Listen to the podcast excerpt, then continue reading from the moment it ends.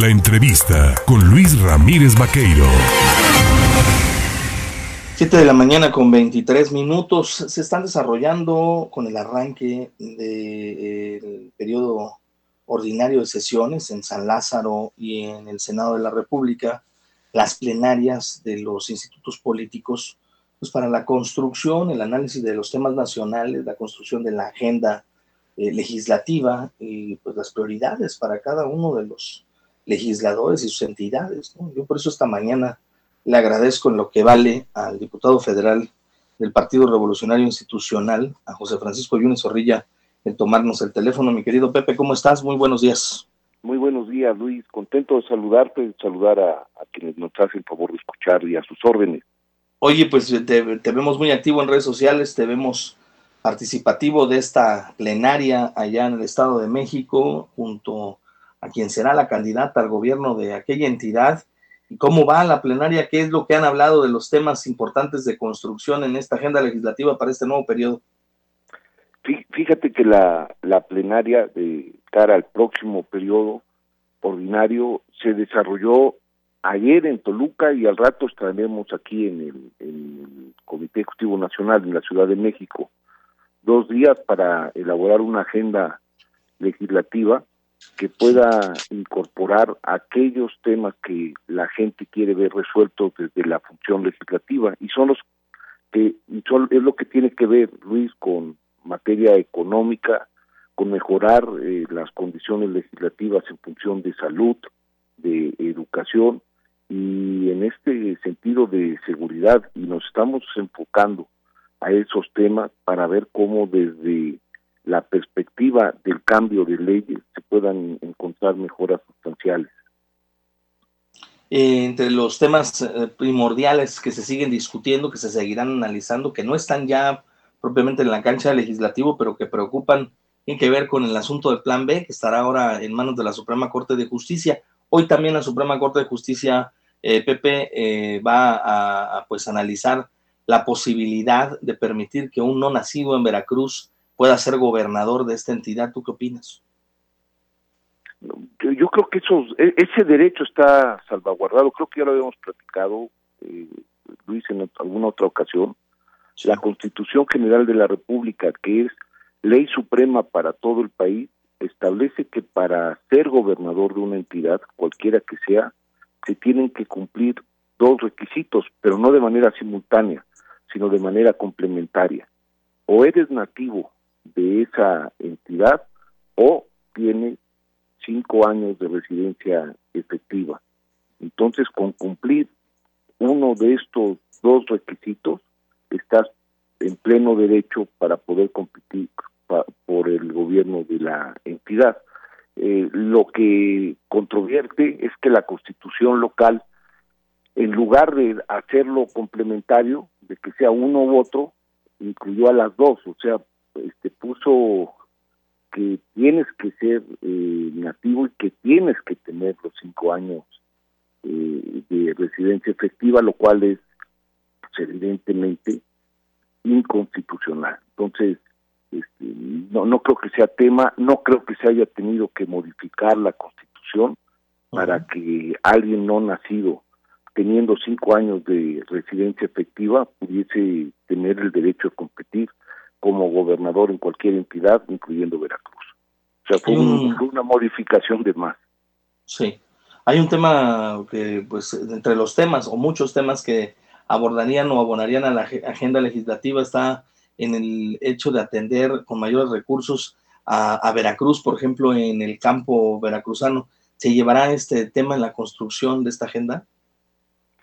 Sí, sobre todo el cambiar el diseño presupuestal tal y como se está instrumentando el presupuesto, dada la mayoría que tiene el partido oficial en la Cámara, pues es sumamente centralista, es unívoco, es decir, solamente contempla una sola visión y le ha perdido el carácter democrático del presupuesto, sobre todo con su calidad de, pro, de, generar condiciones de productividad entonces tenemos los efectos que ya estamos viendo, poca inversión, poco apoyo al campo, poco apoyo para infraestructura y prácticamente el de canalizar los recursos desde una perspectiva asistencialista y no productiva.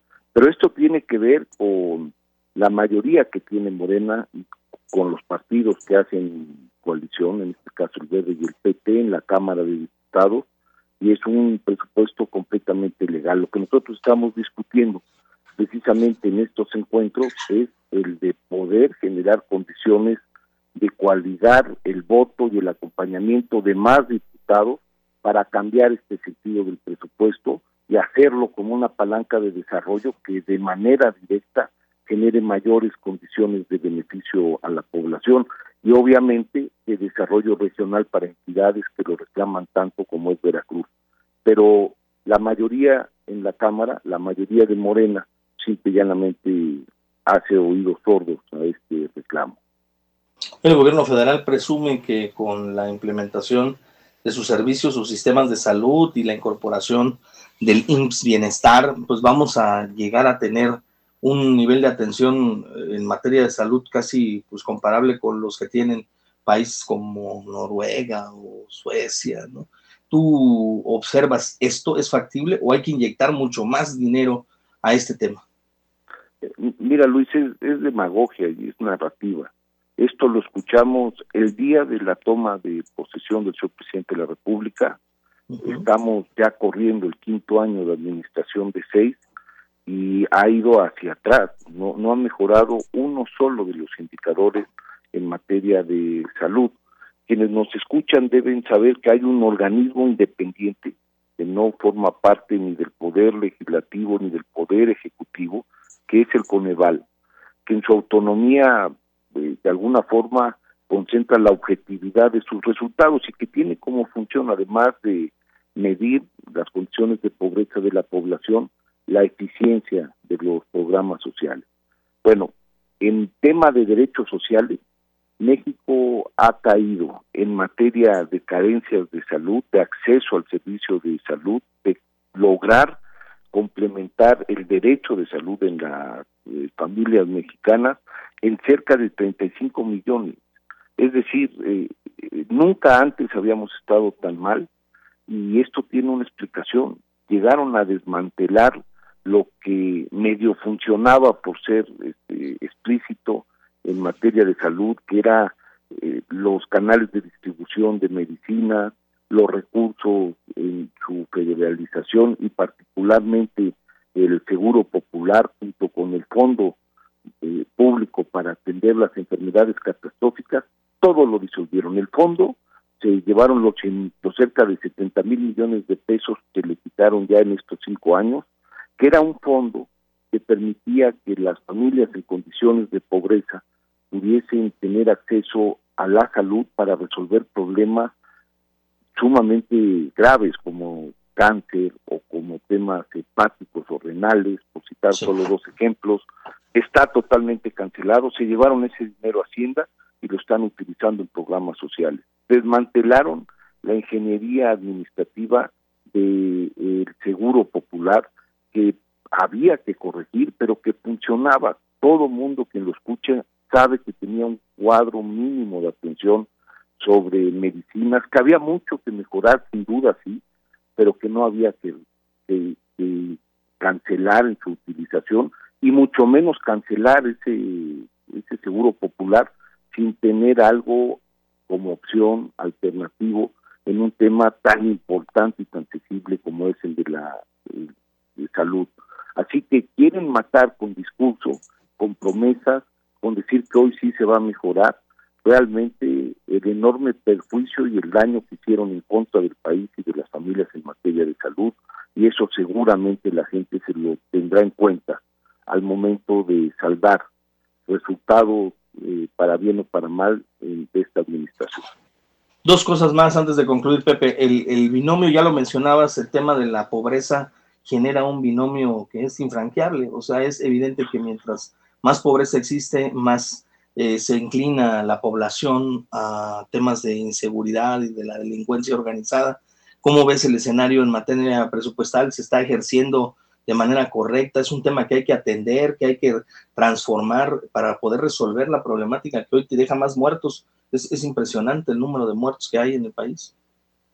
Como nunca antes. Eh, y, también tratan de, de tapar esa realidad con narrativas, con discursos, con medias verdades, en un efecto demagógico, pero lo que se ve no se juzga. Y nosotros lamentablemente notamos en todo el país y este principal y este enero principalmente en Veracruz efectos y niveles de inseguridad particularmente alarmantes y es que hay una estrategia totalmente disfuncional una estrategia en materia de seguridad diseñada o aplicada desde el gobierno federal eh, en sus efectos está echando para atrás lo que se había avanzado también de manera favorable en el tiempo. Y en materia de, pobreza, como bien lo señala, toda vez que están conectadas, también eh, no se puede resolver este problema, este cáncer social que es eh, la pobreza y una de sus expresiones manifestada a través de la inseguridad, a través de programas sociales.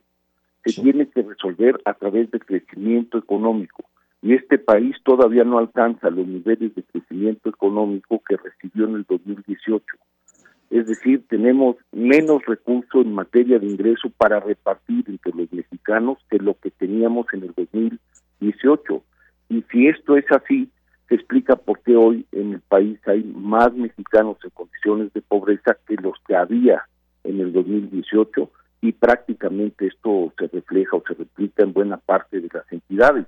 Entonces tenemos un gobierno, una administración federal que le deja al país más pobre, más violencia, que desmantela uno de los sistemas más sensibles en cualquier sociedad como es el de salud, que abandona al campo, que no invierte en infraestructura y que se dedica simple y llanamente a transferir de manera directa el recurso que tiene.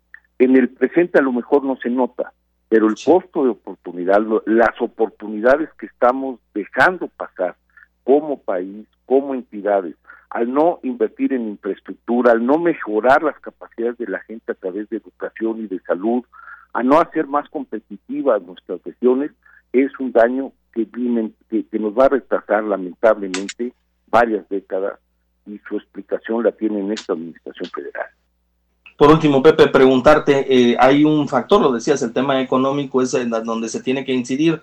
Hoy se hacen estimaciones del Fondo Monetario Internacional a que México crecería 1.7% en 2023. Eh, hace una actualización a su estimación pero pareciera que la economía tiene efectos eh, simplemente hipnóticos. Eh, tenemos una inflación desbordante y evidentemente esto tarde o temprano tendrá que colapsar. ¿Cuánto más aguantará la economía como se encuentra?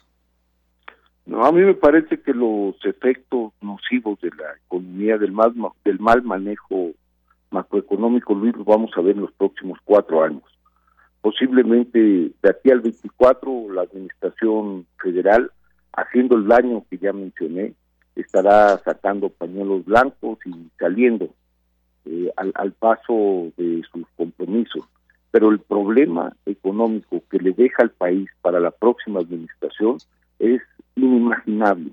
Y entre otras cuestiones es porque se está dejando de invertir en aquellos aspectos que le pueden significar futuro en el crecimiento a la nación y en este sentido, como lo señalas en las estimaciones tanto del fondo y en algunas otras que son todavía más dramáticas, seguramente el crecimiento nacional estará rondando el 1%. Es decir, se cerró el año de 2022 con un crecimiento del 3%, más el 5% del 2021, no te refleja todavía la caída del 8% de la, del 8.5 de la pandemia. Todavía estamos chatos en punto 5 y recordemos quienes nos escuchan que el país antes de la pandemia, antes del conflicto bélico de Rusia y Ucrania, ya había caído en el 2019. Es decir, estos crecimientos todavía no alcanzan el nivel de producción que tenía el país, el ingreso per cápita que tenía el país en el 2018. Y Y eso nadie lo dice, pero todo mundo lo ve. Y además si le suma, aun cuando sean por razones importadas y por el mal manejo interno, una inflación sin precedentes que pega de manera directa al bolsillo. Cuando hablamos de economía, lo que la gente hoy ve es que aun cuando puede ganar más, le alcanza para comprar menos, hay mayor angustia, hay menos empleo, el empleo que perdimos y que conseguimos es de menor calidad y esto pues evidentemente está golpeando para mal las condiciones de vida de los veracruzanos y de los mexicanos.